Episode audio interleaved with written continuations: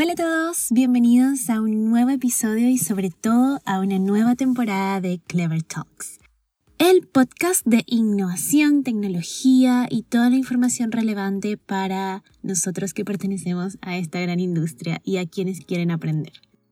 En esta nueva temporada les traemos un episodio muy, muy, muy especial que grabamos a inicios de año con dos personajes maravillosos que tienen mucho que contarnos. Patrick Mork es un ex Google, él era el CMO de Google Play y actualmente es el CEO founder de una empresa llamada Leap. Leap se dedica a la transformación cultural, está basada en Santiago y lo que hace es ayudar a muchísimos CEOs, muchísimas CXOs en general de empresas a transformarse culturalmente y a transformar su negocio. Además, en la conversación nos acompañó Diego Stevens, que es el CEO de Cleverit y además el CEO de Midcard, una empresa de Smart Cities. Diego tiene mucho que contarnos sobre cómo maneja sus equipos. Espero que disfruten muchísimo esta conversación, está muy buena con muy buenos tips y ya que están por acá, los invito a seguirnos en nuestras redes sociales, nos encuentran como Cleverit Group en todos lados. Ahora sí, let's clever it out. Let's clever it out. This is Clever Talks podcast by Clever IT.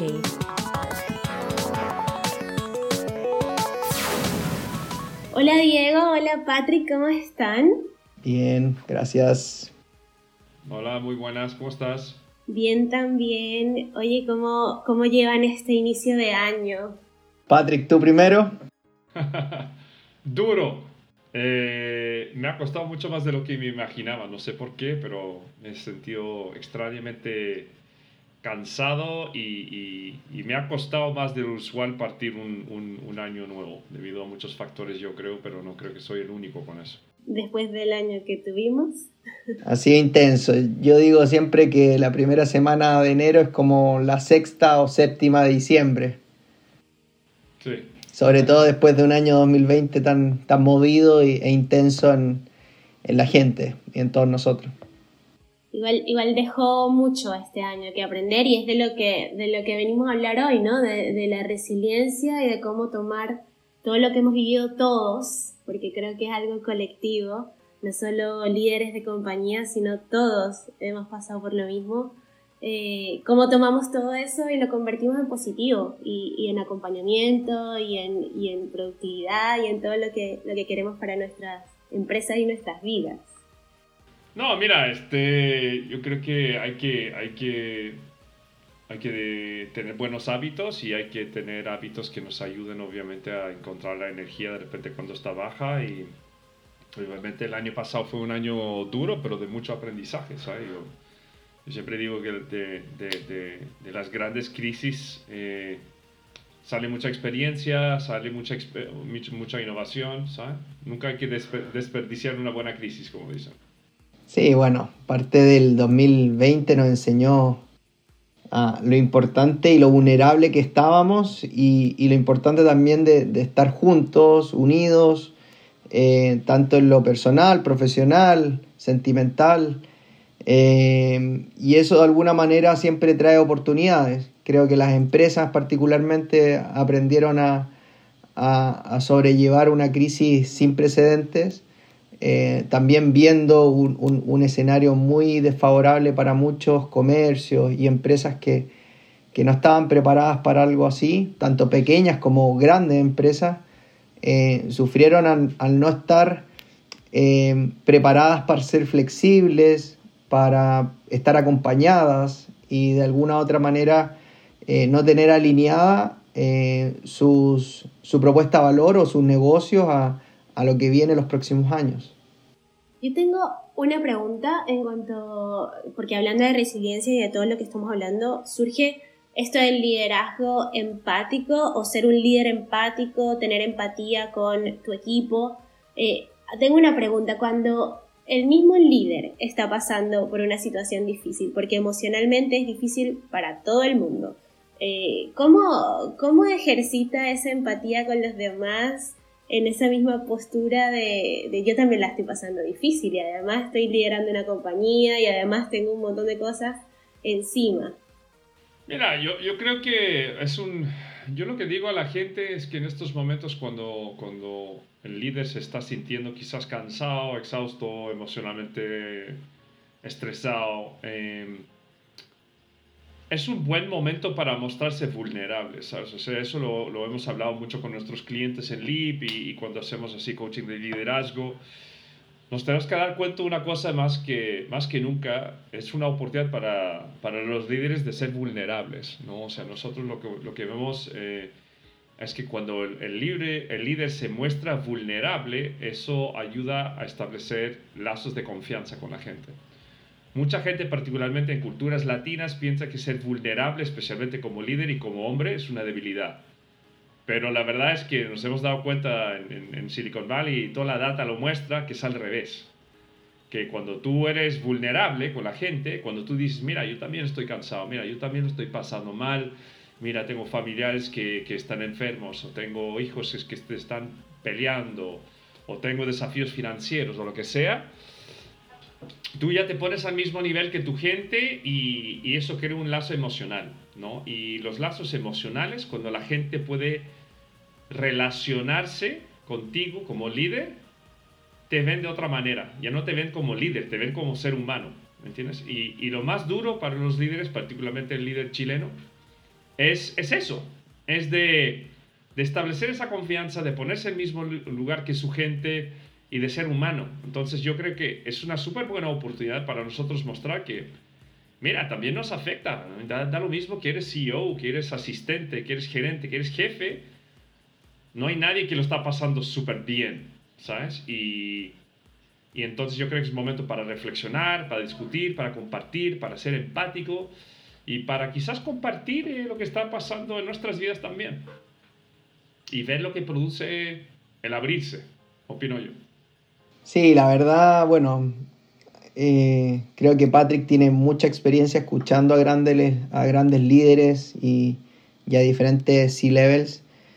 Yo particularmente, efectivamente, bueno, siempre se ha dicho, el, el cargo de CEO es, es, un cargo muy solitario y, y, creo que una de las claves es encontrar eh, buenos equipos que de alguna manera... Eh, logren una empatía eh, mutua.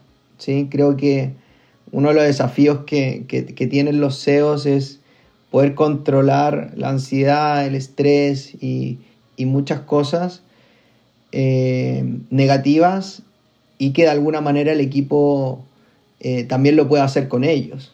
Entonces, encontrar un equilibrio creo en, en en justamente lo que menciona Patrick de, de, poder confiar en tus equipos para poder comunicarle lo que uno también siente es fundamental.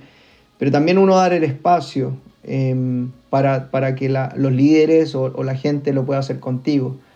Eh, yo vi y particularmente creo que también en, el 2020 me pasó que, que, que tenía ansiedad, que, que estaba muy estresado, habían temas, desafíos por todos lados, desafíos técnicos, desafíos de equipo, desafíos de talento, desafíos financieros, inestabilidad. Se hablaba mucho de este ambiente buca, de, de volatilidad. Eh, y las cosas que pasan por la mente en, en, una crisis tan grande son, son muchas y probablemente más negativas que positivas. Entonces ahí el equipo, estar cohesionado, una buena comunicación, se hace clave para, para sortear crisis tan fuertes como las que estamos viviendo. El otro día escuchaba, creo que no había una crisis tan fuerte económicamente y socialmente desde la Segunda Guerra Mundial, a nivel mundial. Entonces, es algo que, que creo que van a salir varios libros en los próximos años de cómo los grandes C-levels, coaches eh, y, altas direcciones pudieron surfear esto que, que como se ha dicho, para nadie ha sido fácil, para ningún tipo, o sea, no creo que haya gente que lo esté pasando bien hasta un punto, entonces eh, creo que la comunicación más que nunca se vuelve relevante.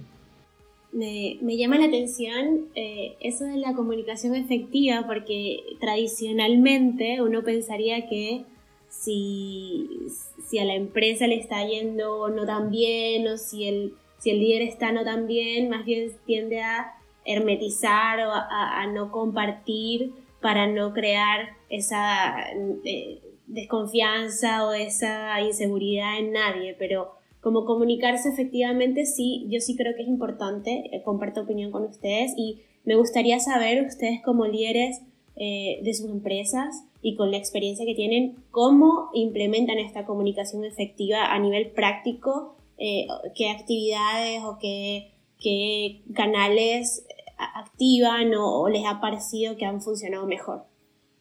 Mira, yo creo que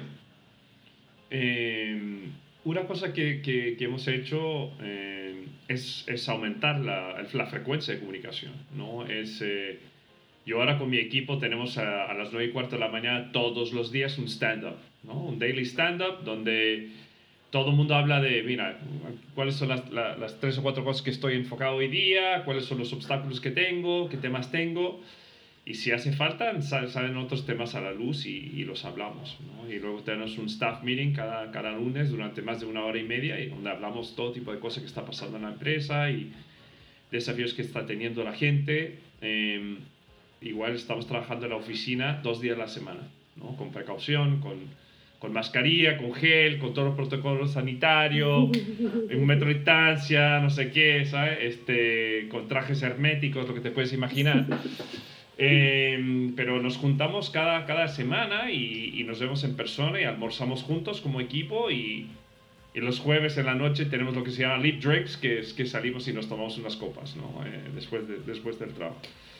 Pero, pero yo creo que la frecuencia de comunicación es importante y, y luego lo que creo que es más duro quizás es, eh, y eso lo hablamos ayer, es eh, crear espacios para tener otro tipo de conversación ¿sabes? Eh, y eso cuesta.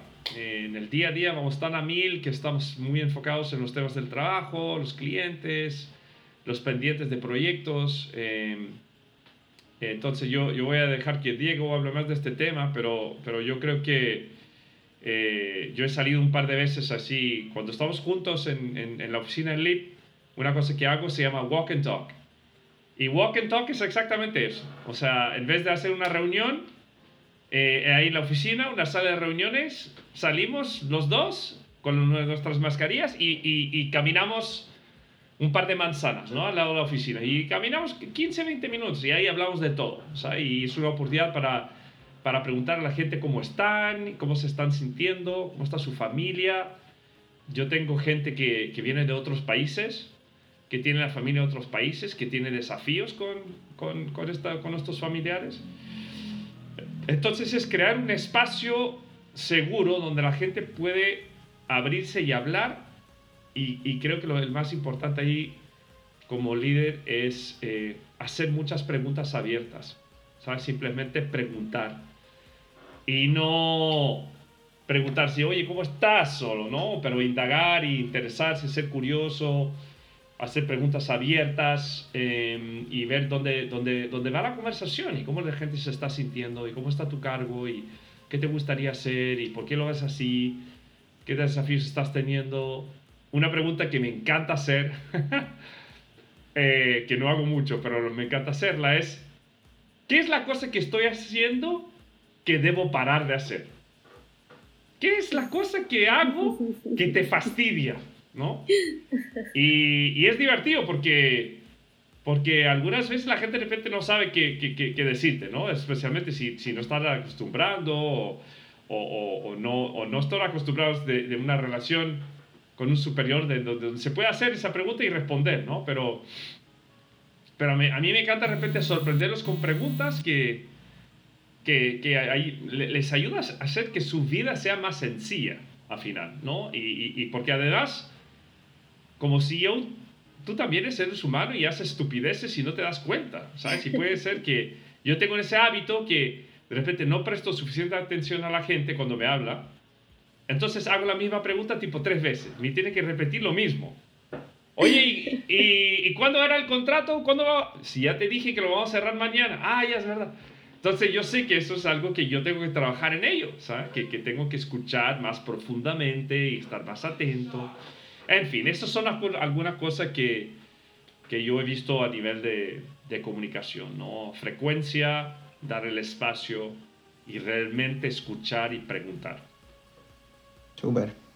Sí, yo creo que en Cleverit lo que hacemos, hemos tratado, siempre se puede mejorar, creo, pero como dice Patrick, la recurrencia es súper importante y, y, de alguna manera también la calidad de comunicación. Creo que este estilo que hace Lip del Walking Talk, nosotros tal vez lo hacemos más en, en el punto de uno a uno, donde ayer hablábamos de que más que un uno a uno de trabajo es darse una hora con tus equipos y con las personas de tus equipos a preguntarles cosas que no sean laboralmente, qué están haciendo, qué necesitan, eh, cómo se han sentido. Y en ese sentido, a mí particularmente me gusta mucho preguntar cómo estás. Pero no, no, no es recibir un bien, bien, la verdad, bien. No, en realidad, ¿cómo estás? Y, y creo que eso también lo aprendimos de Patrick, es una pregunta tan abierta, sí, realmente tiene, tiene respuestas increíbles que, que como líderes podemos tomar mucha información para ayudar a los equipos. Eh, yo también personalmente tengo, tengo varias cosas que mejorar, o sea, muchas veces la velocidad de la pregunta, eh, la velocidad de responder y generar contenido o, querer información, uno se olvida del cómo hacer la pregunta y, muchas veces se vuelve poco empático en, en, quién tiene que responder esa pregunta. Y, al mismo tiempo eh, hay personalidades en las cuales me incluyo que muchas veces nos focalizamos en la información que queremos saber eh, y queremos entender, pero tal vez la respuesta que, estamos buscando de hecho no está en eso, están en otras cosas que nos cuentan. Y creo que, madurar, crecer, em, que los equipos puedan empatizar para poder enseñarte a mejorar eso es clave. Em, en un mundo digital donde, como dice Patrick, tal vez lo presencial toma mucho más relevancia. El otro día leía un artículo súper importante de, de cómo en un mundo digital se han perdido prácticas muy normales en un día cotidiano como partir una reunión preguntando cómo estás y terminando la reunión en qué vas a hacer. Eh, eh, y, y, eso finalmente probablemente era el 90% de lo más importante de la reunión. Y hoy día no lo tenemos. Hoy día tenemos un botón rojo que apretamos para colgar y vamos al baño y seguimos la próxima call y nos perdimos, perdimos un 90% de valor de una relación de negocio o una relación profesional. Creo que si le ponemos un poco más de, de, de, atención a ese 90% de valor que en este reportaje se hablaba, em, creo que nuestro equipo, nuestros clientes, proveedores se pueden, eh, se pueden llevar a otro nivel de, de relación. Qué potente porque mm, cuando, bueno, todo el año pasado estuvimos leyendo y viendo y bombardeados de información de cómo balancear eh, lo profesional con la vida personal, porque hoy estamos conviviendo eh, en el mismo sitio con todo al mismo tiempo, pero eh, en verdad uno pensaría que balancear vida profesional con vida personal es separarlas y que cada una tenga su espacio, cuando en verdad una influencia a la otra y separarlas es prácticamente imposible, porque si tú estás mal en tu vida personal, eso va a influenciar tu trabajo, y si tú estás mal en tu trabajo, eh, viceversa. Entonces, sí, qué potente como que tú durante el espacio laboral y con tus compañeros de trabajo puedas crear una relación y una estabilidad personal, ¿no? Yo, yo creo que ese balance, ¿cómo, lo ven ustedes? ¿Cómo se balancea eh, esa situación? Mira, la verdad es que es, imprescindible, ¿sabes? O sea, nosotros, digamos, el LEAP em, siempre le estamos repitiendo esto a los clientes porque el 90% de las veces nos vienen con un tema profesional y nos vienen y nos dicen, oye, que tengo un ejecutivo que tiene un desafío con liderazgo, oye, que tengo un desafío con mi comunicación con mi equipo, oye, que tengo un desafío con eh, la fijación de metas de, de, nuestro grupo. ¿no? Ese siempre es un tema profesional al final, pero lo que la gente no se da cuenta, eh, te diría que el 90% de los coachings que yo por, por, lo menos personalmente he hecho, tocan te, tocamos temas personales. Siempre, porque siempre se mezclan. ¿no? O sea, no, no, no hay forma de dividirlo, especialmente cuando tú eres una persona tan eh, apasionada por tu trabajo y tan dedicado y le estás gastando 70-80% de tu semana a nivel de horas, son trabajando, es imposible desconectar los dos, ¿no? Tú llegas a la casa y tuviste un mal día y, y mandas el perro a puta freír huevos, ¿sabes? O sea, o mandas la polola a la mierda, ¿sabes? O sea, lo, que pasa, o sea, llegas mal genio, ¿cómo te fue? Ah, es que no se llega, estúpidos del directorio, no sé. ¿No? Entonces, a todos no, nos pasa que nos afecta y, y, hay algunos que nos pasa de repente más profundamente. Eh, y también al revés, o sea, yo Ah, por ejemplo, ayer tuve un, desafío con, con, mi hijo que, que, esta semana estaba en un acampamento, un, campo de surf, con unos niños, y se peleó con un niño y le retó y no sé qué, y le partió la cara. Un, hijo, un niño de dos años mayor que él. Eh, yo no sé de dónde viene ese temperamento que tiene, eso ya es otro, otro tema. Pero, pero digamos que fue, tan fuerte la situación de que, lo echaron del campamento y yo tuve que comprar un pasaje de bus para que volviera, lo tuve que ir a buscar en la estación.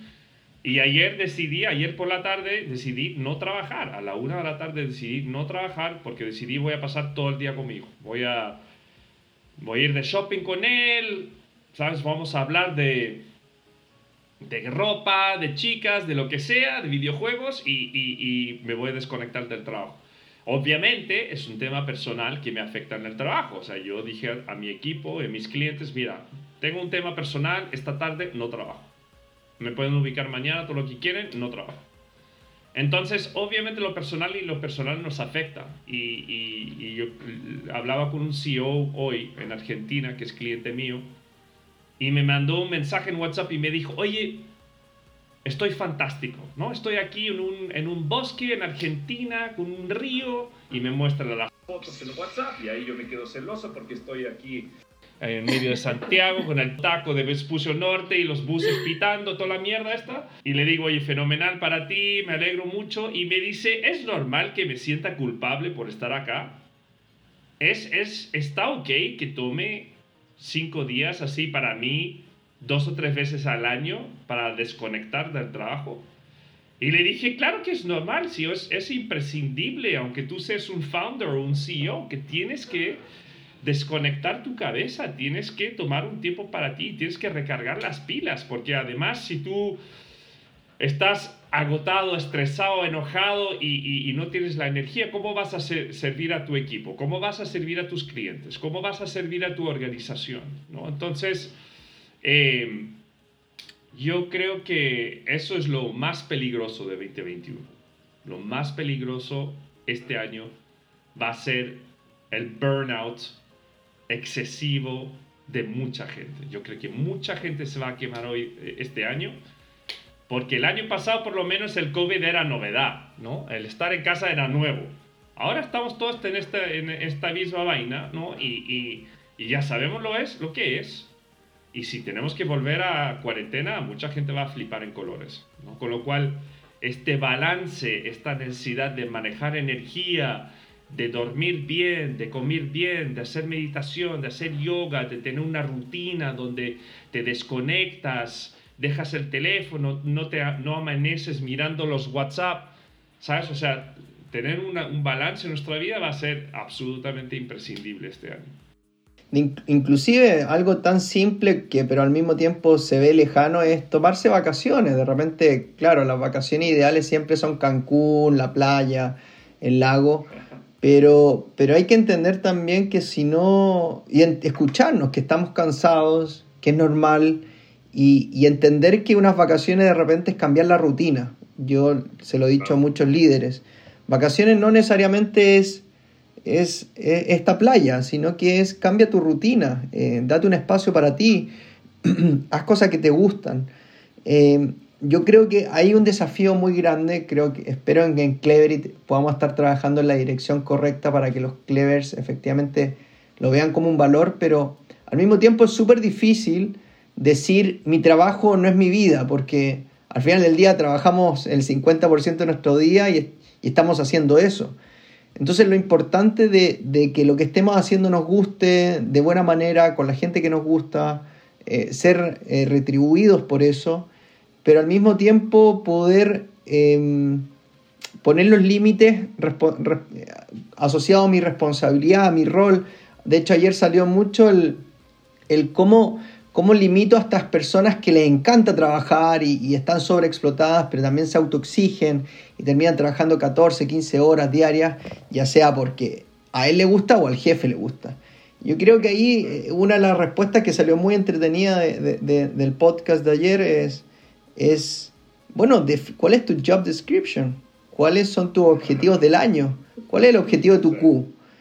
Bueno, si estás atrasado, me, imagino que le puedes meter un poco más de caña, pero si vas bien, el cliente está bien, tú estás bien, bueno, estudia, certifícate, aprende otro idioma, eh, o simplemente tómate vacaciones, porque sobre todo enero y febrero nosotros somos conscientes, la gente está cansada, eh, vamos a tener que bajar un poco el nivel aquí para, para, para partir marzo, abril, que viene desafiante, tal vez no con esta sorpresa COVID, como dices tú, Patrick, pero sí una modalidad en la cual cansa mentalmente.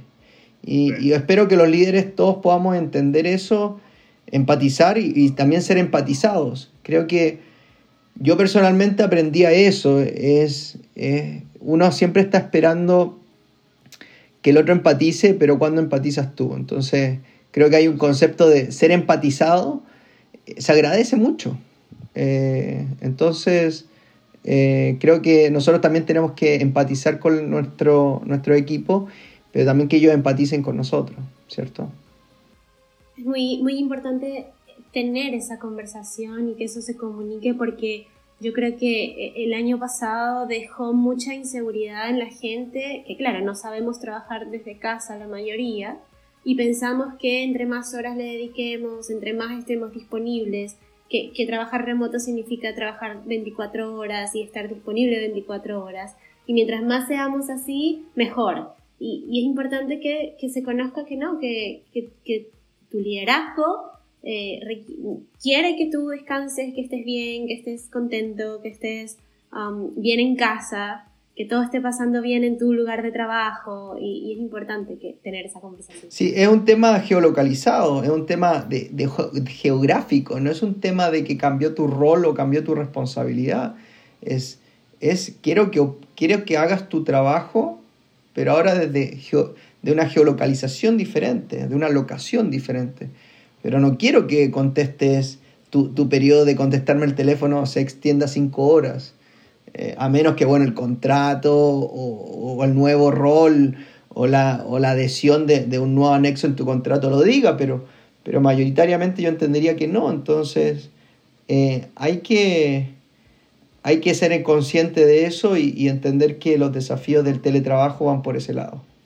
Ustedes, eh, por ejemplo, en su liderazgo en este año, en lo que pueden ver o lo que puedes ver, Patrick, con otras personas con las que trabajas, ¿qué, ¿Cuáles han sido los mayores desafíos eh, de los que han aprendido y, que podamos darle algún consejo a, quienes nos escuchan de cómo ser resilientes y, qué, a qué nos enfrentamos el año pasado mayormente y cuál es el consejo para, para este año para convertirlo en positivo, convertirlo en productividad, convertirlo en, en buen liderazgo? Mira, eh, es, es, una pregunta muy simple con una respuesta muy compleja, porque hay muchas cosas que, que podríamos estar haciendo, ¿no? Y cómo, cómo priorizar. Eh, yo creo que por un lado se trata de, de ser muy consciente de nuestros sentimientos, ¿no? de, de, de, de tener ese self-awareness, ¿no? lo decimos en inglés de autoconocernos y de realmente monitorear cómo nos estamos sintiendo y por qué. ¿No? Eh, te doy un ejemplo. Eh, cuando me mandó un, mensaje mi ex de que mi hijo había pegado a un chico y le había roto la nariz y que los padres del hijo nos querían demandar y no sé qué, yo como que me, me sentí enojado, ¿sabes? Me sentí como me sentí enojado, quería llamar a mi ex de por qué lo mandamos a este campamento, estaba cansado, venía de otro campamento, es tu culpa, ¿qué se te ocurre mandarle dos campamentos segur, se, seguidos? ¿No? Y luego quería llamar al campamento y decirle, si echan a mi hijo les voy a demandar a ustedes por incumplimiento. O sea, con el entrenamiento que tengo eh, y lo que trabajamos con nuestros clientes también, siempre digo a la gente, siente, piensa, actúa. Porque la mayoría de la gente siente y luego actúa, no para para pensar de por qué se están sintiendo de esta forma. Entonces yo paré, hice un poco de meditación, tomé un vaso de agua, me tomé, una, ducha, una ducha fría porque era la mañana y, y venía a haber hecho deporte. Y pensando en la ducha, me empecé a calmar y empecé a pensar por qué estoy tan emputecido con esta situación, por qué estoy enojado con mi ex, por qué estoy enojado con el acampamento, por qué estoy enojado con los papás de este que, que empezó la pelea con mi hijo. Y, y, al pensar y analizar mis pensamientos me empecé a dar cuenta de por qué me sentía así, ¿me entiendes? Y, y no hice lo que quería hacer y tomé la decisión de tomar otras decisiones, ¿no? Entonces yo creo que esto va a ser un año donde realmente tenemos que darnos el espacio para reflexionar y pensar de cómo nos estamos sintiendo en un determinado momento, ¿no? Cuando yo me siento cansado, miro mi reloj y pienso en la situación que estoy y digo, mira, estoy cansado porque son las 4 de la tarde, es el, el inicio de la tarde, tengo un bajón de energía, no he tomado mi café y, y, y por eso estoy molesto, enojado con ABC motivo y me doy cuenta porque es un tema energético. ¿Me entiendes? Entonces, yo creo que es el, el self-awareness, yo creo que tenemos que realmente estar pensando mucho y ser mucho más consciente de cómo nos estamos sintiendo nuestras emociones antes de actuar. Y esto nos puede ayudar mucho, especialmente cuando tú piensas en los mails y los slacks desagradables que mandan las personas cuando están enojados, en vez de pensar en lo que van a enviar antes de enviarlo, ¿no? Eh, la segunda cosa que yo diría a la gente que es, es imprescindible, ya lo hemos hablado un poco, es de tener una buena rutina durante tu día que te da esta energía. Son, son cosas básicas. O sea, con otro CEO con el cual estaba trabajando me dijo, oye Patrick, no sé qué, no, no entiendo por qué estoy tan exhausto, tan cansado, tan agotado, no sé qué. Le dije, mira, descríbeme tu día. Describe exactamente tu día, desde el momento que te levantas hasta el momento que te acuestas. ¿Cómo es tu día? Y fuimos hora por hora, que es lo que hacía durante su día. Y me dijo, bueno, me levanto entre 7 y 9 de la mañana. Me levanto, miro el celular, me hago un café, me fumo un cigarro, luego me pongo al frente del ordenador. Entonces, ya empezó mal, ¿vale? Le, mira, le dije, le dije, oye, pero che, pero ¿cómo empezás así el día? ¿Qué se te ocurre? ¿Sabes? No, no puedes empezar el día así. Para empezar, no puedes empezar levantándote y mirando el celular. Es el primer fallo. Nunca te levantas primero viendo el celular. ¿Por qué? Porque tu cerebro todavía se está despertando, no está claro. Eh, vas a empezar procesando cosas, te va a poner mal genio porque vas a, poner algún, vas a ver algún mensaje, algún email desagradable, lo cual ya te va a empezar a poner en, nervioso, te va a distraer de otras cosas. Yo digo, entonces, el cuento corto es que le, rehicimos completamente su rutina. Completamente. El día, completamente. Entonces, cosas básicas como, por ejemplo, hacer por lo menos 10 minutos de deporte en, la mañana. Antes de empezar tu día. Lo que sea. abdominales, flexiones, yoga, en YouTube, lo que tú quieras. Correr en un lugar, dar la vuelta de la manzana con tu perro, lo que sea. 10 minutos, lo único que te pido. Con 10 minutos ya te afecta muchísimo. ¿No? Desayunar y comer bien. Hay gente que me habla del fasting, mira, todo esto, esta wea del fasting ya me tiene chato de escucharlo porque es el mayor bullshit que he escuchado en mi vida, lo del fasting, ¿vale? Tú acabas de dormir durante 8 horas, tienes el cuerpo muerto de, de, falta de energía y vas a empezar tu día sin comer, ¿ok? Genius, ¿vale? Tienes que comer.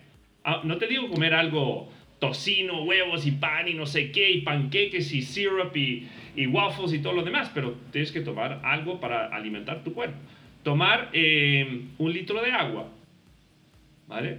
Meditar si te alcanza el tiempo, 10 minutos. Tomarte una ducha fría, ¿no? Estar seguro que cada 3 horas te está alimentando de algo nutritivo para que no se te baje la energía. Entonces, a lo que veo es, a lo que voy es, cuando tú implementas una rutina donde duermes 7, 8 horas la noche, donde comes 4 o 5 veces al día algo sano, donde haces por lo menos 10 minutos de deporte, donde haces por lo menos 10 minutos de meditación, Tú verás después de 15 días, te lo aseguro, y no necesitas coaching ni pagar a nadie para hacer esto, tú verás después de 15 días que se te cambia la vida. Este chico me lo dijo. Ahora, obviamente, también soy su coach, con lo cual está costando bastante caro cambiar su vida.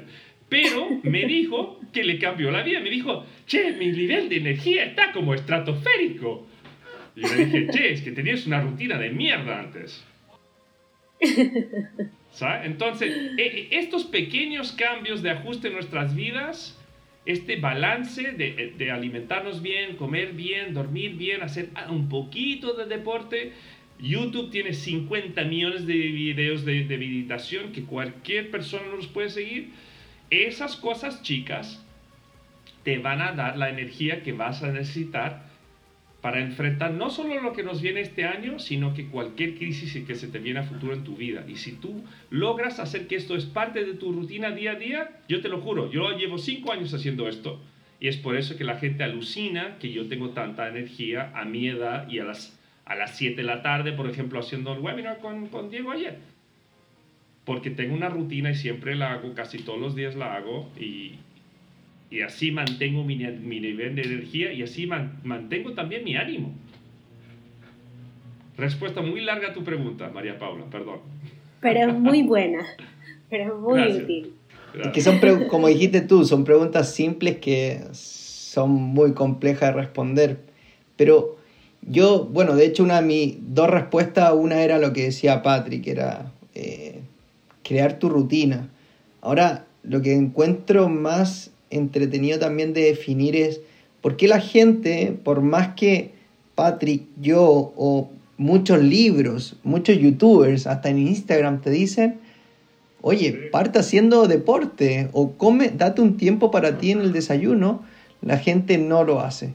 Yo creo que cada uno tiene que tener el tiempo o hacer lo que tenga que hacer para darse cuenta de por qué le cuesta tanto hacer ese cambio. Porque eso, eso también te dice por qué eh, te cuesta también definir objetivos, por qué te cuesta también cambiar algo que no te gusta eh, hacer o, o, que te hagan.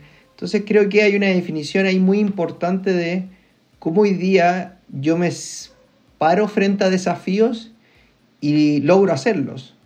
Y, mi segunda recomendación es algo que yo vengo haciendo hace dos, tres años y me ha servido mucho, es definir mis objetivos anuales, desafiantes, y, e ir materializándolos no solamente en el acto, sino que en, pensamientos, en, atraerlos. Creo que decretar objetivos es algo también súper simple. Eh, puede ser complejo dependiendo de la exigencia que te pongas, pero se hace súper difícil para las personas hacer un seguimiento de su objetivo. Hay un, hay un desafío de, de, declararlos y hay otro desafío muy grande, muy, muy grande, más incluso que definirlos, de hacerle un seguimiento. La flojera, la disciplina, em, la, el compromiso. Creo que va forjando a la gente y de repente no tener esas virtudes eh, nos hacen culpar a otros entonces creo que poder tener una responsabilidad con nosotros mismos en objetivos básicos eh, nos muestra mucho cómo somos.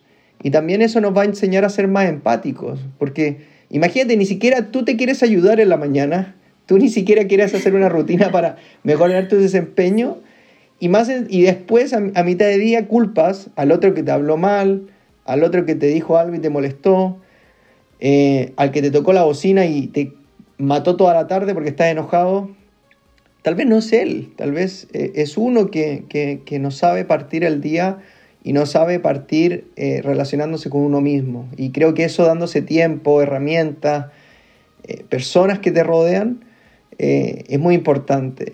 Quiero terminar diciendo solamente, a mí me llama mucho la atención los tips que da gente de, de, alto desempeño eh, hay dos voy a contar solo dos leyes que, que, me llaman mucho la atención y es, tú eres lo que las cinco personas con las que te juntas o te rodeas son. Y eso es para bien o para mal.